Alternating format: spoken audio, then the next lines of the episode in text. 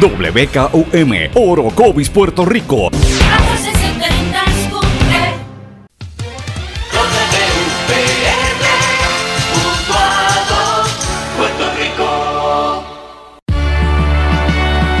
Transmite WEXS Patillas Guayama. X, X, X, 61. Escuchas WMDB desde Fajardo, Puerto Rico, a través del 1480M y a través de www.el1480.net, llegando donde otras no llegan. Todo lo que dice genera controversia. Cada vez que ella se expresa, los haters se agitan, los políticos tiemblan porque es la única comprometida con la verdad. Periodista, bloguera, relacionista licenciada, analista de la noticia, escritora y le dicen la provocadora en las redes sociales. Y ahora comienza en blanco y negro con Sandra Rodríguez Coto. Saludos y bienvenidos a su programa en blanco y negro con Sandra. Hoy es jueves 28 de junio de 2018. Se nos fue prácticamente el mes de junio.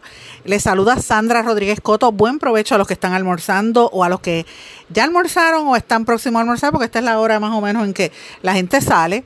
Eh, y con mucho cariño les doy un cordial saludo, particularmente también a la gente que nos está sintonizando a través de la poderosa red informativa de Puerto Rico, Éxitos 1580, Cumbre 1470, X61 y el 1480 WMDD. Hoy es jueves y aprovecho un, una nota personal comenzando el programa. Felicito a mi hermano Luis Felipe, que cumple años hoy. El hermano mayor cumple años. Le molesta que yo diga que es el mayor, la mayor soy yo, pero bueno, yo digo que él es el mayor. Así que feliz cumpleaños a mi hermano, que lo adoro y lo quiero un montón. Eh, y, está, es un gran hombre, un gran trabajador, padre eh, y profesor también. Bueno, vamos a las noticias del día de hoy. Hay mucha noticia aconteciendo a nivel internacional y a nivel local. Eh, debo decirles que estuve ayer en casi todo el día, ¿verdad? Aproveché, fui un, un viajecito por Ponce, eh, y, pero fue rápido.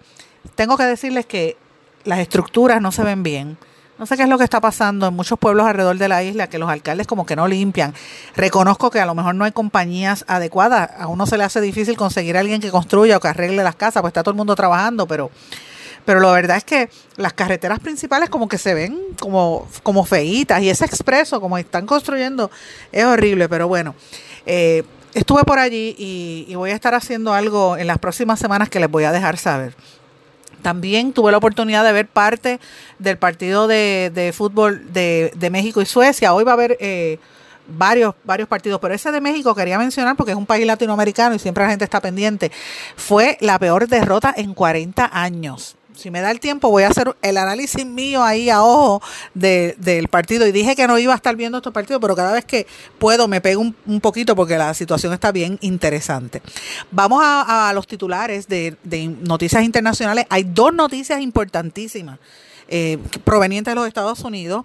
Eh, ambas tienen que ver con lo que determinó el, el Tribunal Supremo. Una es la salida de Anthony, eh, Anthony Kennedy, que es un juez demócrata o liberal, vamos a decirlo así, que permite a Trump nombrar otro conservador, eso va a tener unas implicaciones importantísimas en las determinaciones. Ya sabemos que, que ayer, el día anterior, eh, habían tomado una determinación para eh, aceptar el, la prohibición de que ciertos musulmanes entraran a la nación americana. Y eso, pues obviamente, cuando tú tienes un juez que es archi o extra conservador y extra cauteloso, a veces son racistas, pues toda esa dinámica se da. Eh, y esto hay que mirarlo con detenimiento, voy a hablar del tema.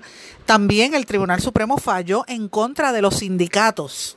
Eh, y dice que los empleados en, que pertenecen en, en a instituciones donde hay sindicatos no se les puede obligar al pago de cuotas. Vamos a ver qué va a pasar al, respecto. Una tercera noticia importantísima proveniente de los Estados Unidos es que la compañía Walt Disney and Company eh, consiguió la aprobación eh, de, este tema de para evitar los monopolios, ¿verdad?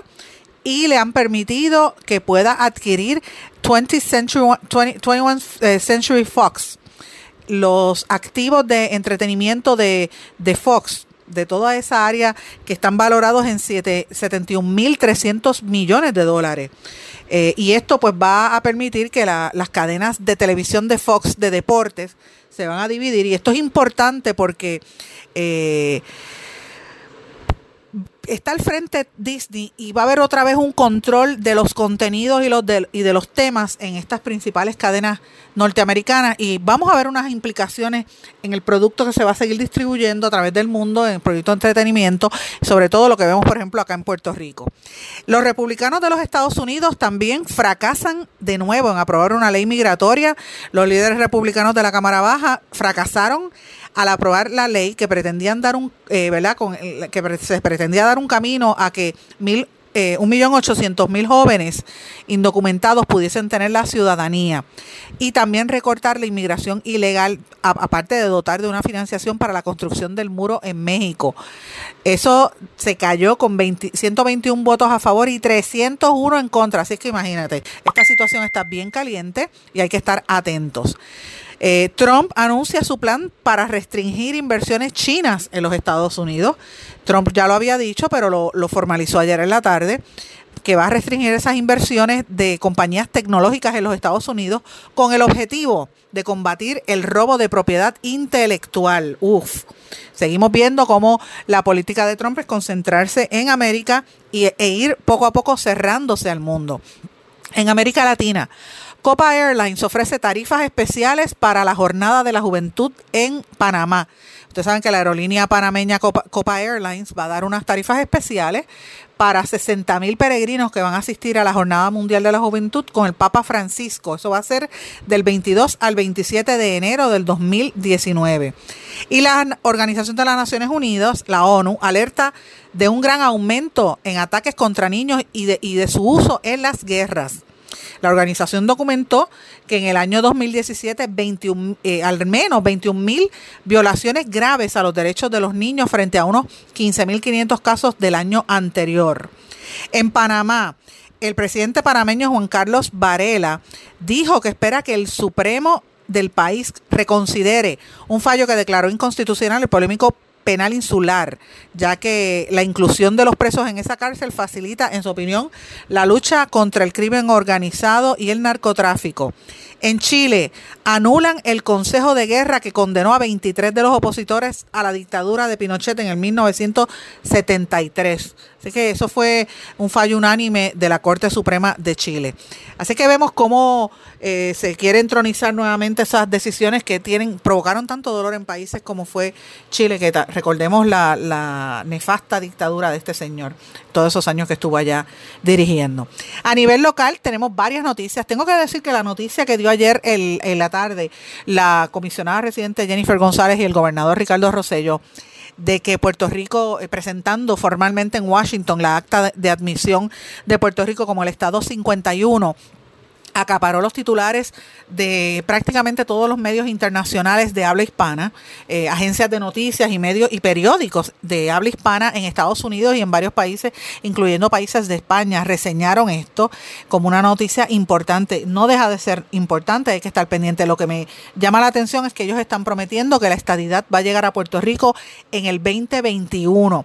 Mientras tanto, ya vemos que la oposición se reactivó, revive. Yo no sabía que existaban por ahí, pero parece que existe el, opositor Partido Popular Democrático, porque Héctor Ferrer salió de las catacumbas a decir que, que eso es un nuevo engaño, ese proyecto presentado por eh, el gobernador y por la primera la comisionada residente para convertirse en Estado. Dice que eso es un engaño y que no hay eh, el, el, ambiente para aprobar esa medida eh, y que apenas al Congreso apenas le quedan seis, seis meses de mandato y unos 30 días de la presente sesión legislativa. Por otra parte, el secretario de Asuntos Públicos y Política Pública del Gobierno, el licenciado Ramón Rosario, con quien públicamente yo he tenido mi, ¿verdad? mis diferencias, aunque lo conozco, trabajamos juntos en un momento, ha dicho que el gobierno de Puerto Rico tiene menos empleados de confianza que el gobierno anterior. Dice que hay un 26% menos de empleados de confianza y que eso representa unos recortes. Si eso es cierto, Mire lo que digo, si eso es cierto, eso es positivo. Hay que ver si es cierto, porque de qué vale que tengan recortes si le están dando 25 mil pesos a Keller para estar en Washington politiqueando en vez de estar atendiendo a los nenes, que por, los niños de educación en Puerto Rico, que por cierto, hay una foto y, y ella salió junto a varios secretarios del gabinete en, en la actividad del el tema de de la radicación del, del. De, la acta de admisión de Puerto Rico como Estado. Y pues clara, claramente cualquier ciudadano puede hacer lo que desee, pero ella es una funcionaria pública y ella es secretaria de Educación, no es política. No se supone que esté en eventos político-partidistas. Bueno, eh, otra cosa bastante importante eh, los sindicatos en Puerto Rico, obviamente lo que mencioné al principio de la noticia de los Estados Unidos, están condenando la determinación del Tribunal Supremo eh, que, decidió que los empleados públicos no pueden ser obligados a contribuir con cuotas a las organizaciones sindicales. Esto va a traer cola porque es un golpe bien duro al, sindicalismo que hasta ahora había sido una de las fuerzas, eh, por lo menos en los Estados Unidos, de oposición política más fuerte al gobierno de Trump y aquí a nivel político son los que están haciendo alianzas con ciertos sectores eh, de, de, la política en ambos partidos, porque por ejemplo, eh, las uniones de los Estados Unidos respaldan a la alcaldesa de San Juan, por darle un ejemplo, y las de aquí respaldan al presidente del Senado, Tomás Rivera Chats, o sea que tienen populares y PNP, no es, no es un solo partido. Eh, por otra parte, hay una noticia que me parece que también es controversial, el acuerdo confidencial entre Oril, y Cobol que archiva el caso sobre la venta de índula, que eso está un poco caliente. Y lo tienen como que lo tiran ahí para que la gente no lo mire mucho, pero ahí hay una noticia que tiene, que tiene cola que hay que estar pendiente. Como anticipé, eh, el tema de la participación de la secretaria de Hacienda y el secretario de Educación en ese viaje político partidista en Washington les puede salir caro. Vamos a hablar un poco de esto más adelante.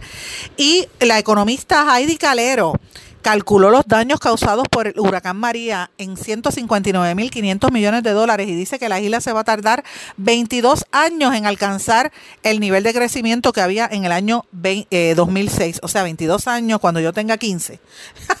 Mentira. De aquí a 22 años esto va a estar bien fuerte. Y si Puerto Rico va a seguir así en los próximos 20 años, que venga Dios y me ayude, porque está fuerte la situación.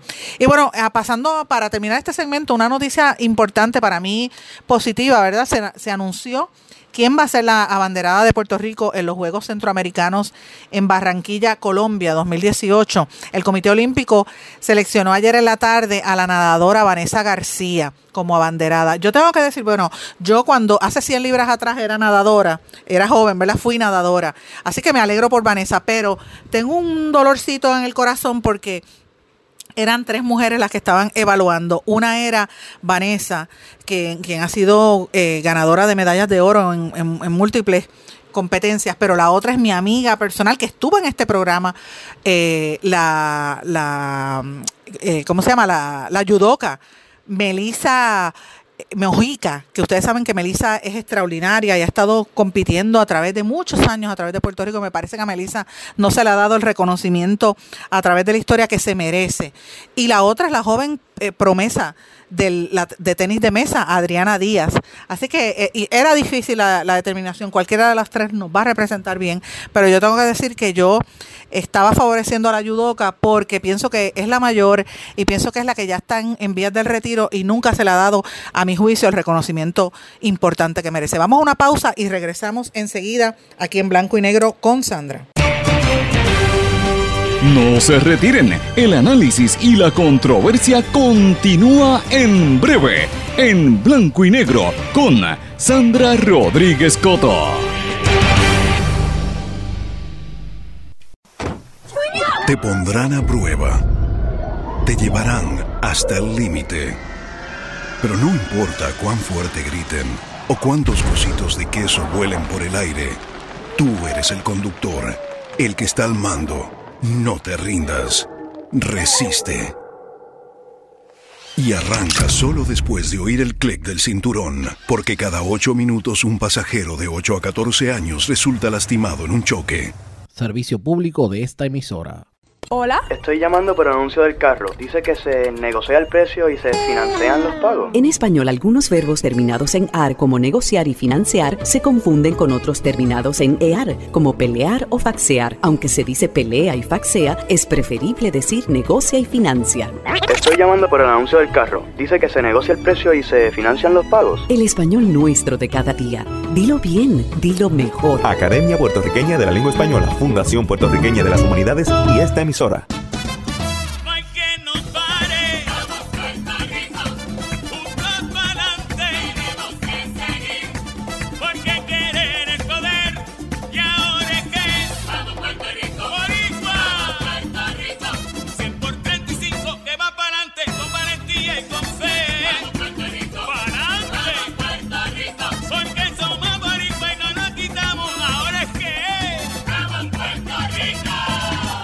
Hay más de 100.000 perros desamparados en las calles de Puerto Rico.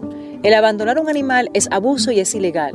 Si ya no puedes atender a tu perro, llévalo a un albergue o centro de control. Si lo abandonas en la calle, le estás garantizando una muerte dolorosa y segura. Evitemos tener animales sufriendo en nuestra isla. Reportar el abuso es tu responsabilidad. Así que si ves a alguien maltratando o abandonando un animal, llama inmediatamente a la policía al 787-343-2020. Comprométete. Dame tu correo electrónico, por favor. Jimena Pérez, El símbolo usado en las direcciones de correo electrónico corresponde a la palabra española arroba, no arroba. Se recomienda decir arroba. Dame tu correo electrónico, por favor. Jimena Pérez,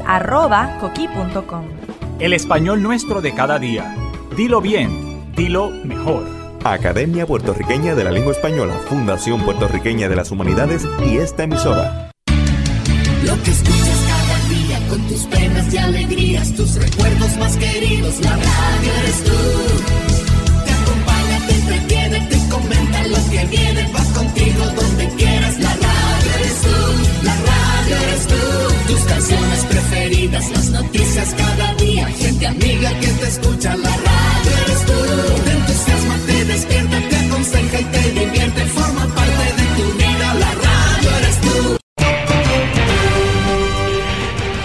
ya regresamos con el programa de la verdad en blanco y negro con Sandra Rodríguez Coto. Y de regreso en blanco y negro con Sandra. Bueno, me quedé pensando en esto de, de las muchachas que escogieron para, para los Juegos de Centroamericanos como abanderada y de verdad que me da pena, que estoy convencida. Para mí que debió haber sido Melissa porque a la nadadora le falta un poquito, Vanessa García todavía tiene un par de años para seguir nadando. Y lo mismo que Adriana, Adriana es una niña, Adriana, Díaz, la tenimesista, tiene toda su vida, así que pienso que ojalá le den mayores reconocimientos a Melissa. Eh, quien es estudiante de enfermería, y ustedes saben que la entrevistamos aquí durante los actos, ¿verdad? La, la protesta del primero de mayo. Bueno, antes de irnos a la pausa, mencioné que la amiga economista Heidi Calero hizo un estudio, esto salió publicado ayer, pero quería trabajarlo, ayer no me dio tiempo para discutirlo, quería trabajarlo en, el día de hoy, donde ella hace un cálculo de los gastos, de los daños y los gastos que va a incurrir el país en recuperarse por el paso del huracán. Ella dice que son 159.500 millones, o sea, casi 150, casi 160 mil, casi 160 billones, como dicen, realmente 160 mil millones. Así que imagínense, y si Puerto Rico se va a tardar 22 años en la recuperación, está difícil. Ella dice que antes de María hay 46 municipios que estaban en déficit. Eh, ahora, más o menos el déficit era un 60% del total. Ahora mismo, olvídese, están prácticamente todos. En noviembre pasado, el gobierno estimó en 94.400 millones el total de dinero necesario para la reconstrucción. Ustedes recordarán que eso fue lo que había anunciado el gobernador y el estimado de 159 millones del sector del comercio, pues, ¿verdad?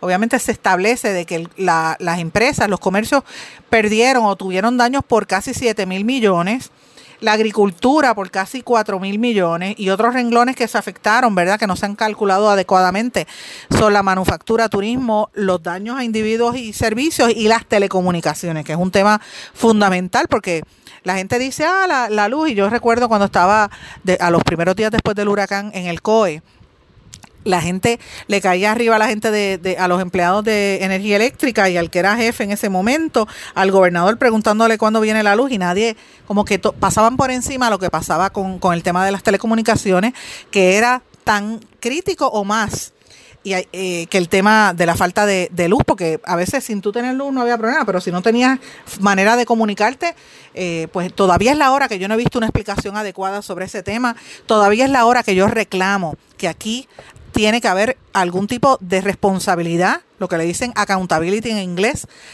responsabilidad a la gente que no hizo su trabajo. Aquí hay compañías de telecomunicaciones que los jefes no dieron cara. ¿Cómo es posible? Cuando aquí hay gente que murió, mira, toda esa gente que estaba en Utuado, que no podía bajar de esas haldas, la gente que estaba en la, en la montaña, la gente que sufrió fue víctima de, de, inundaciones o sus familiares murieron o estaban viejitos enfermos y no podían salir de las casas simplemente porque no había manera de llamar a un hijo, a un vecino, a un amigo, a un pariente, a la emergencia, a la policía, los cuarteles de policía que se dañaron y todas esas cosas y nadie, nadie, nadie quiere dar explicaciones sobre las telecomunicaciones. Lo dan todo bien light, por encimita. Y, para, y al momento de cobrar, felices, le cobran el, el cargo por servicio, le cobran los teléfonos a usted como ciudadano y es como si no hubiera pasado nada. Yo reconozco que muchas compañías han invertido miles de millones aquí en la reconstrucción, pero todavía es la hora que hay algunas que nunca dieron cara y yo lo puedo decir con nombre y apellido. Estas primeras semanas, la las únicas empresas que yo vi dando cara fueron Liberty, que trató de hacer unas expresiones públicas, ¿verdad? Y en la medida en que se iba restableciendo, iban informando a la compañía de cable TV. Y la otra fue eh, T-Mobile pero lo que es ATT, bendito sea Dios, ATT ni apareció. Claro, vino a aparecer cuando ya había luz en todos sitios eh, y a emitir unos comunicados de prensa, pero yo nunca vi al gerente general o al presidente de Claro o al presidente de ATT en el COE dando la explicación a la prensa. Y en este momento, ¿ustedes saben por qué yo lo digo? Porque aquí gente murió. Por eso es que cuando yo veo esto, hablan de los gastos y de lo, hablamos de lo que costó, pero a mí no me importa que hayan sido 160 mil millones, porque un centavo es nada o 160 mil es nada comparado a una vida humana. Y hay mucha gente que murió o mucha gente que pudo tener una mejor calidad de vida. Así que esas son las cosas que yo creo que hay que exigirle a, a, los políticos y a los funcionarios que lo trabajen como Dios me anda, adecuadamente. Tú sabes, hay que, hay que rendir cuenta y eso es importante. Eh, eso no se va a olvidar, yo no lo voy a olvidar jamás. Eh, y cambiando el tema. Como dije hace un rato, los sindicatos en Puerto Rico condenan la decisión del Tribunal Supremo de los Estados Unidos eh, ustedes saben que la Corte Suprema le dio un golpe grave, gravísimo a los sindicatos, porque falló que los empleados públicos no pueden ser obligados a contribuir con sus cuotas a las organizaciones gremiales que los representan en las negociaciones colectivas. Eh, y ustedes saben que estas organizaciones gremiales, como dije, es un baluarte, es un, es un backbone importante para los demócratas. Eso, como la mayoría conservadora del tribunal eh, Supremo es la que está mandando, anuló una decisión de 41 años de antigüedad que permitía a los estados requerirle a los empleados públicos pagar cuotas a los sindicatos que los representan. Eso tiene un impacto directo rapidísimo en la política internacional y esto va a, ponerse cada día peor porque como dije se retiró Kennedy y ahora Trump tiene la posibilidad de volver a nombrar otro, otro juez que las implicaciones y el, el impacto de la política de Trump nos, va, nos van a durar por muchísimos años. Aquí en Puerto Rico, Servidores Públicos Unidos, la Asociación de Maestros, la Federación, todas están brincando y están atentos porque esto tiene un impacto sobre ellos. Y hablando de los maestros, como mencioné, podría salirle bien caro a los secretarios de Educación y de Hacienda, a Raúl Maldonado, el de Hacienda, y a Kelleher de Educación, por estar presente en la acta de admisión de Puerto Rico en Washington. Porque, pues, obviamente, estamos hablando de empleados públicos y secretarios están violando la ley de ética gubernamental y hay que ver cuál es la postura de la directora ejecutiva, porque ambos funcionarios fueron fotografiados en una cuestión político-partidista y la ley es estricta. La ley prohíbe, la ley de ética prohíbe que los secretarios realicen expresiones o acciones políticas, porque son secretarios para todo el pueblo. Y hay gente que no, no cree en lo que hizo el, el gobernador ayer. Así que vamos a ver cuáles son las repercusiones de esto. me parece que va a quedar en nada, porque si ella está cerrando escuelas y permite que se voten cientos de libros cuando hay tanta necesidad, pues cualquier cosa puede pasar. Yo ayer hablaba con un compañero periodista del nuevo, del nuevo día y de primera hora, quien respeto mucho, y me decía que cuando él vio esos videos de los libros que estaban votando en aquella escuela, le dio tanto dolor y, la falta de respeto y la falta de, explicaciones coherentes, pues es increíble. Esos libros, si no los querían donar a una escuela pobre o a una área pobre en Puerto Rico, mira, a lo mejor los podían regalar a República Dominicana, Haití, que esas cosas son importantes, las pueden utilizar. Eran libros nuevos. ¿Y, quién es el que está detrás de eso? Es una, una barbaridad. Entonces, el, tú tienes al secretario de Asuntos Públicos, Ramón Rosario, diciendo eh, con bombos y platillos que la fortaleza tiene 26% menos de empleados de confianza, que eso es un 21% en gastos de nómina eh, menos, con un ahorro de 129 mil dólares mensuales y 1.8 millones al año. Entonces rápido compara con la pasada administración que Fortaleza tenía 216 empleados de confianza, imagínate, tenía Alejandro García Padilla un montón, gastaba casi 732 mil dólares al mes esta, este gobierno de Ricardo Rosselló lo tiene bien controlado, solamente tiene 29 y gasta 129 mil. Pero ¿por qué nadie le pregunta a, Ramón Rosario que de qué vale que tú no tengas empleado de confianza si el dinero lo gastas en contratos? Porque eso es lo que están haciendo, gastándolo en contratos, en, en ayudantes de prensa, en ayudantes de asesores legales, y eso es lo que están haciendo y contratos desviados. Hay que ver si la joven del puestazo aquella, recordarán la joven del puestazo si ella eh, cambió a otra agencia y tenemos que acordarnos de esos puestazos porque es la realidad. Por otra parte, quería hablar un poco sobre el acuerdo entre la Oficina de la Reglamentación de la Industria Lechera, ORIL, y la Cooperativa de Productores de Leche de Puerto Rico, COPLE, así que ellos se llama la Cooperativa de Productores de Leche dio fin al pleito por la compra de la industria lechera de Puerto Rico, la Índula, que eso lo confirmó Juan Carlos Rivera, presidente de la cooperativa y, miembro de la Junta de Índula y de la Asociación de Ganaderos. E, eso va a estar hasta el 30 de junio. Básicamente el pleito culminó, llegaron unos acuerdos confidenciales, no se quieren decir cuáles son esos acuerdos y pues hay unas mociones que varios medios están tratando de verificar a qué representa ahora. Lo interesante de esto es que estamos hablando de entidades eh, con unas unas peticiones específicas. Hay, hay, compañías en Puerto Rico que son dos compañías lecheras que habían retado este tipo de, de negocio porque les representaba una competencia directa. A la hora de la verdad, lo importante es saber si esto representa una reducción en los costos para los consumidores. Eso es lo que necesitamos saber. Si, baja el costo de los productos de la compra de la leche. Ayer también trascendió el chisme y una cosa bastante fea de que aparentemente el FBI, el negociado de investigaciones federales, está investigando a algunos legisladores. El senador Miguel Romero dijo que le daba la bienvenida a cualquier pesquisa. El senador Novo, Progresista, que es un virtual candidato a la alcaldía de San Juan, sabemos que él está pendiente, posicionándose para ese puesto, candidato por el, eh, por el PNP y sabemos que por ahí es que él iba. Y el, su homólogo popular, Ángel Matos, que ha estado reclamando porque eh, evidentemente Miguel Romero radicó una medida para que se cedieran los terrenos a los terrenos de, de verdad del balneario se los quitaran al municipio de Carolina y se los cedieran al gobierno central para el poder eh, administrarlo y él hizo unas declaraciones bien bien fuertes y, hoy, y ayer, perdón, el, el, el legislador Ángel Matos dijo que había sido citado por el FBI. Esto pica y se extiende. Cuando este tipo de noticias sale es por algo. Y si se fijan, ha estado saliendo, ya habían dicho los federales hace poco que están investigando algunos políticos. Hay que estar atentos a lo que está pasando ahí. Vamos a anticipar posibles arrestos o posibles incursiones en las próximas semanas. Recuerden que siempre sucede para el mes de junio. Vamos a una pausa y cuando regresemos vamos a hablar de otros temas importantes en las noticias para el día de hoy.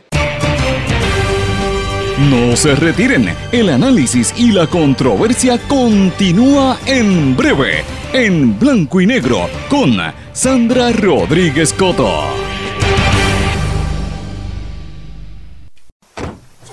Te pondrán a prueba, te llevarán hasta el límite, pero no importa cuán fuerte griten o cuántos cositos de queso vuelen por el aire, tú eres el conductor, el que está al mando no te rindas. Resiste. y arranca solo después de oír el clic del cinturón, porque cada ocho minutos un pasajero de 8 a 14 años resulta lastimado en un choque. Servicio público de esta emisora. Hola. Estoy llamando por el anuncio del carro. Dice que se negocia el precio y se financian los pagos. En español, algunos verbos terminados en AR como negociar y financiar se confunden con otros terminados en EAR como pelear o faxear. Aunque se dice pelea y faxea, es preferible decir negocia y financia. Estoy llamando por el anuncio del carro. Dice que se negocia el precio y se financian los pagos. El español nuestro de cada día. Dilo bien, dilo mejor. Academia Puertorriqueña de la Lengua Española, Fundación Puertorriqueña de las Humanidades y esta emisora emisora.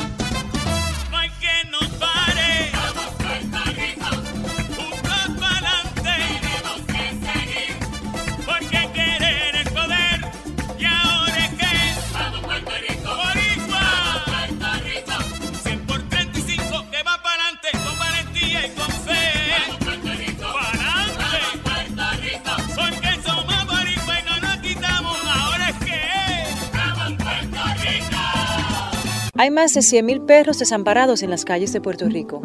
El abandonar un animal es abuso y es ilegal. Si ya no puedes atender a tu perro, llévalo a un albergue o centro de control. Si lo abandonas en la calle, le estás garantizando una muerte dolorosa y segura. Evitemos tener animales sufriendo en nuestra isla. Reportar el abuso es tu responsabilidad.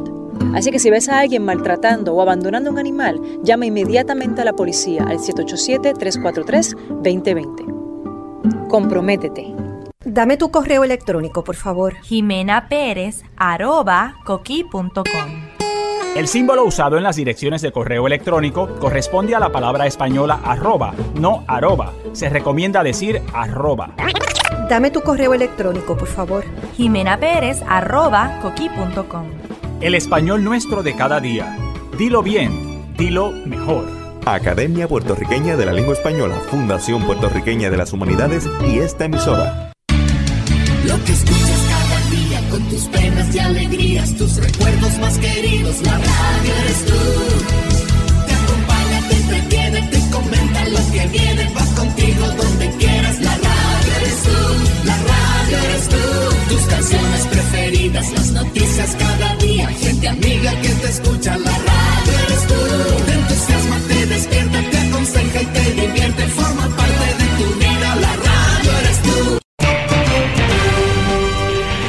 Y ya regresamos con el programa de la verdad en blanco y negro con Sandra Rodríguez Coto. De regreso a En Blanco y Negro con Sandra. Bueno, ha trascendido una noticia que esto está pasando por debajo del radar, porque mientras el enfoque noticioso está en dos temas principales, uno es el tema del anuncio de ayer del gobernador y de la comisionada residente pidiendo la inclusión de, de Puerto Rico como Estado, ¿verdad? La acta de admisión. El otro es el tema del famoso junte de ciertos medios de comunicación que van a estar hablando de la ley promesa, que yo digo ley promesa a dos años, pero bueno, a dos años que van a estar haciendo el tema. Y hay una noticia que ha estado cubriendo eh, el periódico Jornada en Arecibo y me parece que es importantísima. Aquí el resto de la prensa no le ha prestado atención y es algo que nos toca a todos. FEMA y el SBA se van y van a dejar a medio millón de puertorriqueños sin recibir ayuda. Ambas agencias federales comenzarán a desmantelar sus operaciones de emergencia en las, en las próximas semanas. Eh, para que ustedes sepan, ahora mismo está confirmado que más de 450 mil personas sobrevivientes, como le llaman ellos, después del paso del huracán María, están registrados en FEMA y no recibieron asistencia de emergencia. Oigan bien, 450 mil personas que FEMA no les dio ni un centavo. Eso quiere decir que son casi el 50% de los afectados no recibieron ayuda de FEMA. Cerca de un millón cien mil personas se registraron en FEMA para recibir asistencia. Miles, prácticamente la mitad, recibieron una carta en la que, les, en la que se les informó que habían sido referidos a la Administración de Pequeños Negocios, SBA, sin recibir la ayuda de FEMA, a pesar de que no cualificarían para un préstamo. Lo que FEMA y SBA nunca les informó a esas personas es que una vez completada esa solicitud podían recibir la ayuda de FEMA porque el propósito del referido era corroborar su información financiera. la SBA también comenzará a retirar su personal en los próximos días, desoyendo una petición formal que hizo la congresista Nidia Velázquez para que extendieran el periodo. Ustedes saben que ya lo había dicho públicamente. O sea, en otras palabras, la administradora de FEMA, McMahon, está eh, diciendo que no les importa lo que esté pasando en Puerto Rico, ya repartieron lo que iban a repartir y se van. Así es que si usted está esperando, está soñando con que FEMA le iba a dar una ayuda, sepa que hay documentos que lo están garantizando que en efecto de los mil, de los un millón cien mil personas solamente le dieron ayuda a medio millón. O sea, casi la mitad y un poquito más no recibió absolutamente nada. Y los que pasaban de FEMA los obligaban o los mandaban a coger un préstamo con el SBA. Así es que imagínate, eh, eh, ¿dónde estamos parados? Es una situación bien lamentable. Eh, la gente todavía, yo la única que a mí me quedó en la mente y me, queda, me hace pensar es dónde están esa gente que todavía tiene los techos azules. ¿Cuál va a ser la opción para ella? Y también tengo que decir que, que hay una noticia que está saliendo, el liderato independentista está criticando duramente al alcalde de Arecibo por el desastre administrativo. Fíjense que hubo unas alegaciones de unos problemas allí, de unas investigaciones que se están haciendo y vuelven y lo meten por debajo de la alfombra para que la gente se olvide en la narrativa diaria. Y no podemos olvidar que parte de nuestra crisis como pueblo es que se permiten malos manejos como el que aparentemente ha ocurrido en algunas de las instancias en ese municipio y no ha recibido una explicación adecuada. Así que estemos atentos porque por ahí vienen noticias bastante negativas. Y yo quisiera pues hablar un poquito, pasar esto ahora al tema de los Estados Unidos. ¿Por qué yo quiero hablar de los Estados Unidos? Porque miren, el, el, el retiro de Anthony Kennedy como el juez del Supremo, yo lo mencioné anteriormente, pues obviamente le da a los republicanos una oportunidad que, que dicen que es una sola vez en, la, en una generación, once in a generation, una oportunidad para poder eh, restablecer la estructura de la Corte Suprema de los Estados Unidos. Ustedes recordarán que eso fue lo que hizo Luis Fortuño en Puerto Rico al aumentar el número de jueces y nombrar los jueces del PNP, nombró cinco jueces eh, de, obviamente, corte estadista que responden a los intereses del Partido Nuevo Progresista y, y eh, es la primera vez que sucede en la historia. Eso causó bastante revuelo. Yo he escrito muchísimo del tema. Pueden buscar esas historias en mi blog en blanco y negro con Sandra y esos análisis. Eh, el, el, bottom line, como dicen, lo importante de eso en el caso de Puerto Rico es que aquí por más de 60, casi 60 años, un poco más, 60 y pico, cuatro años, desde que se estableció el ELA, los que estaban con, eh, ¿verdad? mandando y controlando el Tribunal Supremo eran los populares. Y ya era hora de que los PNP tuviesen ahí una oportunidad. Ese es el argumento de los PNP. Pero entonces hay que mirar las determinaciones de esos jueces y dónde es que han estado parados. Hay algunos que son extremadamente conservadores eh, y la, los liberales son la minoría. Y si se retira, la próxima que creo que está en, en vía para retirarse es Anabel Rodríguez, nombrada por los populares. Habrá que ver si eso le da una oportunidad a Ricardo Rosselló para nombrar algún juez en el Supremo. Así que eso es en Puerto Rico, pero en Estados Unidos hay un, vamos a mirar el, el, big picture, ¿verdad? El, el macro de esta situación. Los republicanos ya se lograron conseguir otra silla conservadora eh, cuando negaron y, prohibieron que Merrick Garland fuese electo en el año 2016. Ahora ellos van a poder reemplazar a Kennedy y va, e, eso va a tener un impacto bien grande en tres áreas legales, ¿verdad? Y esto yo lo planteo para los que son abogados y los que son líderes eh, comunitarios y cívicos. Esas tres áreas, a mi juicio, son las siguientes. El aborto. Ustedes saben que Kennedy, el que se retira, votó eh, para eliminar algunas de las restricciones más agresivas que habían para las mujeres tener acceso a hacer aborto. Y ustedes saben que si hay una corte donde la mayoría sean conservadores, va a ser bien, bien probable que empiecen a eliminar algunos de los acuerdos en el histórico caso de Roe versus Wade, que fue el que permitió el aborto en los Estados Unidos. Número dos, derechos de la comunidad LGBT es bien difícil imaginar que una corte vengan y, le pase por encima a la determinación, desestime la, determinación aquella, en aquella decisión del año 2015, que fue una decisión histórica, que fue precisamente Kennedy quien la, llevaba la voz cantante, ¿verdad? sobre la el permitir los matrimonios del mismo género. Pero ustedes saben que se pueden hacer una, unos subterfugios y es bien probable que si viene algún juez que sea bien conservador o, religioso, empiece a limitar ciertas cosas, como pasó, por ejemplo, cuando se prohibió a que un, este, eh, un, panadero de estos eh, que es cristiano eh, pudiese hacerle bizcochos a, la, parejas del, que, del mismo sexo, bizcochos de boda a parejas del mismo sexo, que eso fue un caso reciente.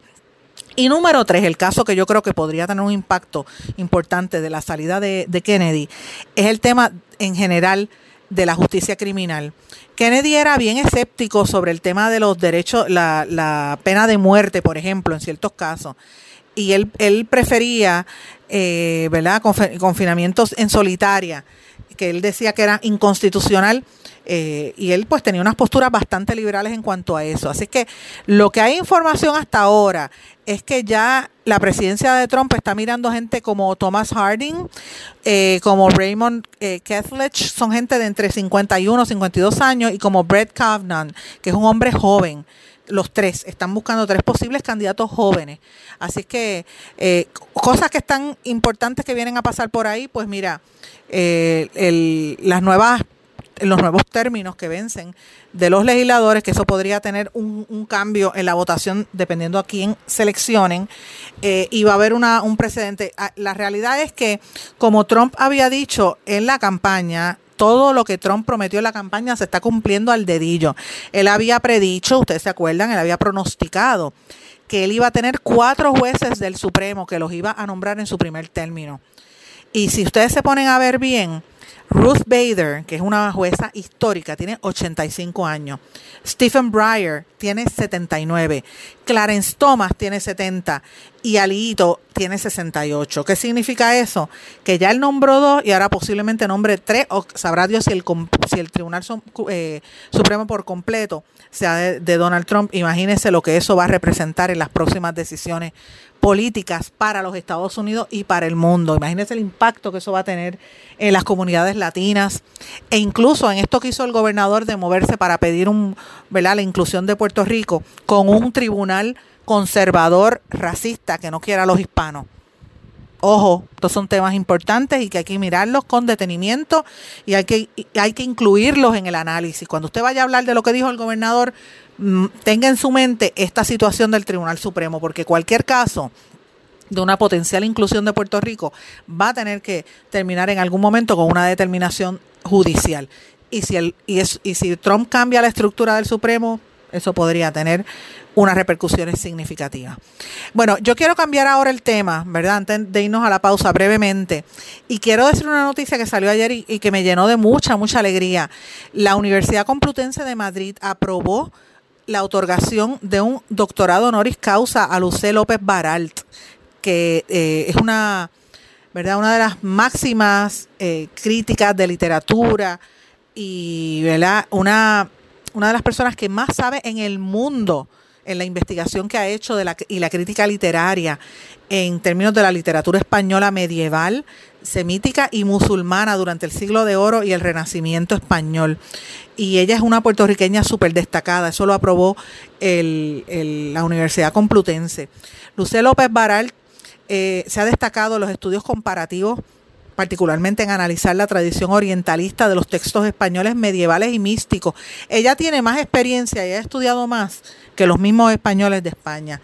Eh, ella estudió el bachillerato en estudios hispánicos en la Universidad de Puerto Rico cuando eso era un, un, un lujo estudiar allí por, por la calidad del profesorado. La maestría en literatura en New York University en Madrid un programa que tenían en Madrid, y el doctorado en literaturas románicas en la Universidad de Harvard. Hizo estudios graduados en la Complutense, en la Pelayo de Santander y en la Americana de Beirut en el Líbano. La catedrática, que para que ustedes sepan, ella es la vicerrectora de la Academia Puertorriqueña de la Lengua Española y correspondiente de la Real Academia Española y de la Academia Dominicana de la Lengua Española, ganó una cátedra por oposición a las universidades de Yale y Brown pero la renunció para regresar a enseñar a Puerto Rico. Oigan eso, el compromiso que tenía esta mujer de ese prestigio mundial y decidió venir a Puerto Rico. En el año 99 la UPR le, otorgó un doctorado honoris causa y el nombramiento de profesora distinguida. Y ha recibido la encomienda de la Orden de Isabel Católica por el rey Felipe VI de España y muchos otros premios en Murcia.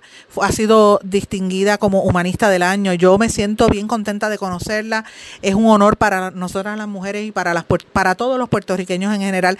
A mí en lo, en lo personal por ser eh, seguidora de sus escritos y porque ella fue parte del comité que que, tuvo a bien eh, evaluar mi obra periodística, mi obra literaria y mi obra, ¿verdad? mis trabajos eh, de opinión periodística en el premio que recientemente me dio el Instituto de Literatura Puertorriqueña y el Ateneo, el, el, Instituto de Cultura, la Academia Puertorriqueña de la Lengua y la Academia Puertorriqueña de la Ciencia. Y para mí el ver que ella recibe esta distinción es un gran, gran honor. Aparte de que me siento orgullosa de que los puertorriqueños seguimos poniéndola en el mundo. Vamos a una pausa y regresamos enseguida. No se retiren, el análisis y la controversia continúa en breve, en blanco y negro, con Sandra Rodríguez Coto. Te pondrán a prueba te llevarán hasta el límite. Pero no importa cuán fuerte griten o cuántos cositos de queso vuelen por el aire, tú eres el conductor, el que está al mando. No te rindas.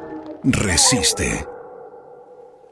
Y arranca solo después de oír el clic del cinturón, porque cada ocho minutos un pasajero de 8 a 14 años resulta lastimado en un choque. Servicio público de esta emisora. Hola. Estoy llamando por el anuncio del carro. Dice que se negocia el precio y se financian los pagos. En español, algunos verbos terminados en AR como negociar y financiar se confunden con otros terminados en EAR como pelear o faxear. Aunque se dice pelea y faxea, es preferible decir negocia y financia. Estoy llamando por el anuncio del carro. Dice que se negocia el precio y se financian los pagos. El español nuestro de cada día. Dilo bien, dilo mejor. Academia Puertorriqueña de la Lengua Española, Fundación Puertorriqueña de las Humanidades y esta emisora. Hay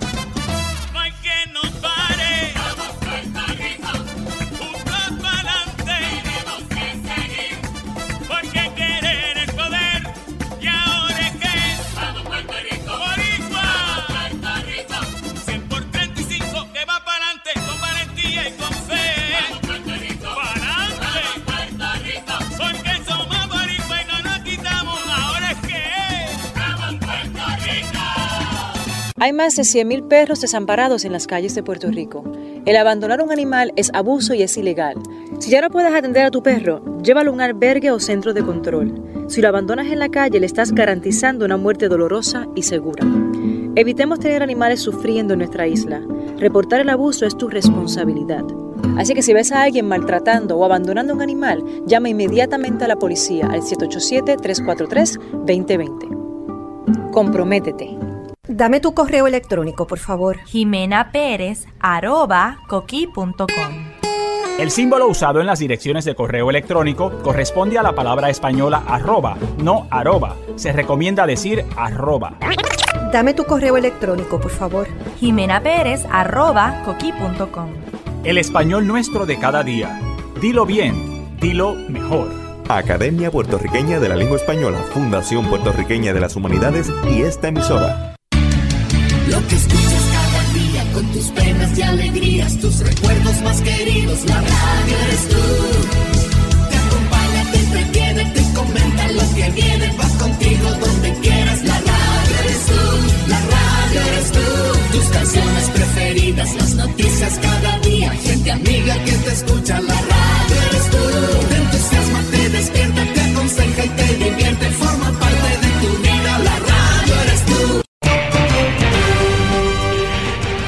ya regresamos con el programa de la verdad, en blanco y negro, con Sandra Rodríguez Coto.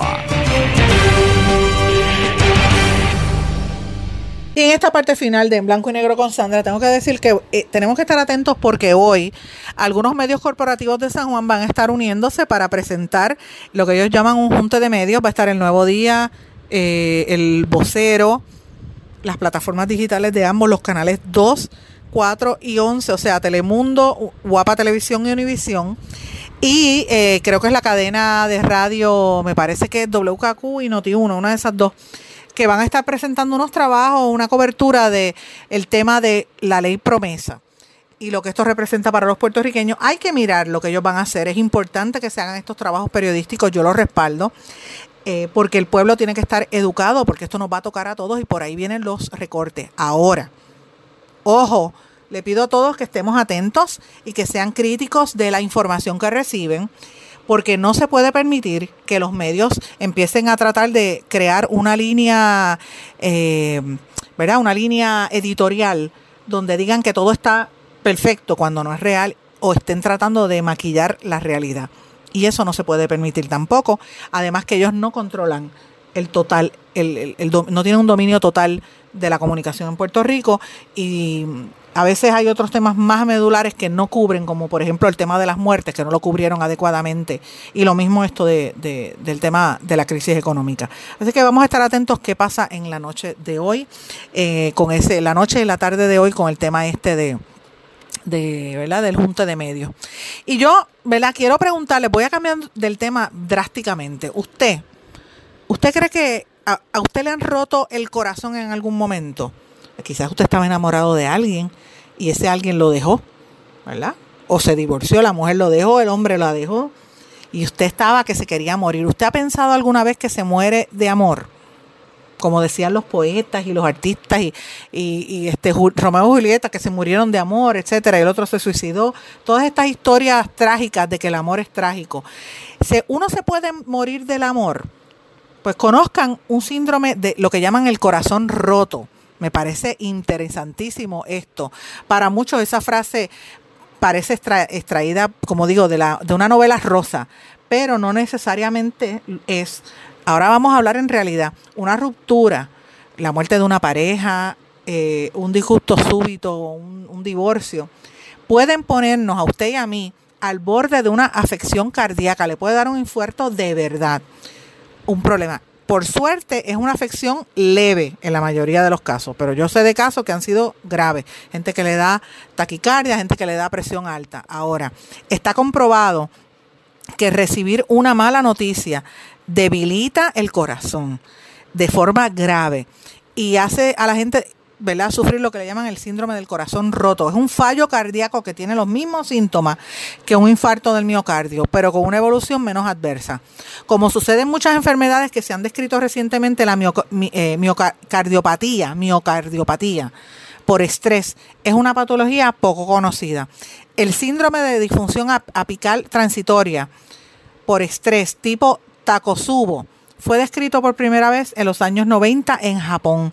Se le denominó Takosubo porque así se llama una vajilla abombada con el cuello estrecho empleada tradicionalmente entre los pescadores nipones para atrapar los pulpos. La enfermedad se manifiesta de forma similar a un infarto del miocardio con una debilidad cardíaca transitoria en la cual la parte del corazón que está afectado, o sea, el ventrículo izquierdo, adquiere una forma similar al de la vasija esa japonesa. Por eso le llaman takosubo. Se produce en personas sin estrechamiento de arterias coronarias y su pronóstico es generalmente benigno con una mortalidad hospitalaria inferior al 5%, o sea que menos del 5% son los que se mueren. Casi todos los enfermos se recuperan completamente de la debilidad cardíaca tras varios días o semanas, de acuerdo a un doctor de cardiología en Salamanca, en España. Hay una relación entre el corazón y las emociones. Yo le pregunto aquí, evidentemente, si las situaciones como el estrés agudo, físico o psicológico pueden precipitar o desencadenar distintos tipos de enfermedades cardiovasculares. Entonces, el síndrome este del tacosubo o muerte, lo que le llaman miocardiopatía de estrés, se presenta como un síndrome coronario agudo con dolor. Entonces uno siente como que te duele el pecho porque te dejó y, y, o te estás separando, se murió tu ser querido, eso te duele. Pues evidentemente ya eso está tipificado como una enfermedad para que ustedes sepan. O sea que eh, es cierto que esto pasa. Le afecta más a las mujeres, tengo que admitir. Casi el 90% de los pacientes que sufren el, el tacosubo o, sentir que están muriendo de amor son las mujeres. Eh, y pasa mucho en el periodo luego de la menopausia. Entonces la pregunta es, eh, ¿es que nosotras somos más trágicas que los hombres? ¿O somos más sentimentales? Son cosas importantes que tenemos que, que preguntarnos y que tiene un daño psicológico. Me pareció interesante compartir esto con ustedes. Para la señora que me está escuchando en su casa, le diga al marido, mire, me puedo morir de amor. Y el marido que, o el joven que la novia lo dejó, que también tengo casos así, me escriben por Facebook. Ustedes, ustedes se sorprenderán. A veces yo, yo hablo de temas políticos y sociales y a veces me escriben cosas personales. Los lectores, eh, pues sepan que hay un síndrome que se llama morir de amor, el síndrome del corazón roto. Así es que con esto los dejo por el día de hoy, pero bueno, no pude entrar en detalle como hubiera querido de, México. Deja ver si me da cuánto tiempo tengo, si me da tiempo. Sí, creo que tengo tiempo. Eh, del dato este de la, de la pela que cogió México ayer, ¿verdad? Una cosa increíble. Déjeme darle unas estadísticas que fuimos buscando, recopilando, ¿verdad? Por esta derrota de México ante Suecia. Dos veces México se enfrentó contra Suecia en Copas del Mundo y en ambos perdió 3 a 0 a favor de los suecos. Eso fue en el, en el 1958 y ahora en el 2018.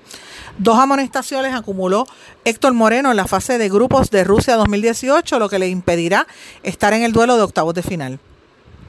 Tres goles de diferencia no sufría México en una derrota en Copa Mundial desde el 6 de junio del 78. Mira qué vergüenza. Cuatro son los autogoles que ha registrado México en las Copas del Mundo, imagínate. Esto ha sido en, Chile en el 1930, en Francia en el 54 y en México en el 70. Cuatro goles había recibido Ochoa en sus seis anteriores. Cuatro son las ocasiones en mundiales en que el Tri ha hilado dos triunfos y fracasa en el intento por alcanzar una tercera victoria. Siete mundiales consecutivos tiene México clasificando la siguiente ronda y no pasa a los finales. Nueve derrotas ha sufrido México en 51 partidos. Y por ahí abajo siguen las estadísticas. Esta cosa de las estadísticas le encantan a los hombres. 26 derrotas en 56 partidos en Copa del Mundo. Qué cosa más brutal. Eso es lo que ha eh, experimentado este equipo de México. Pero para nosotros las mujeres lo que hacemos es que estamos observando el juego, disfrutándolo y disfrutando también el view la vista, porque qué hombres maravillosos y hermosos son los que están jugando ahí, todos son bellos, y que me digan lo contrario, tan preciosos todos. Así que con esto, sin morirse de amor con el taco subo, termino por la noche, por la tarde de hoy, y espero la noche, mira mami, ya estoy hablando de noche, que me quedé pensando en, los jugadores, en los jugadores de, de fútbol y en esto de la muerte por el corazón. Y, estoy pensando en lo que me va a decir el doctor Chopper cuando escuche esto en horas de la tarde. Bueno, será hasta mañana. Los dejo en blanco y negro con Sandra. Saben que me pueden escribir a las redes sociales en Facebook Sandra Rodríguez Coto o en Twitter SRC Sandra. ¿Se quedó con ganas de más? Busque a Sandra Rodríguez Coto en las redes sociales o acceda a en blanco y negro.blogspot.com porque a la hora de decir la verdad solo hay una persona en la cual se puede confiar. Sandra Rodríguez Coto en blanco y negro.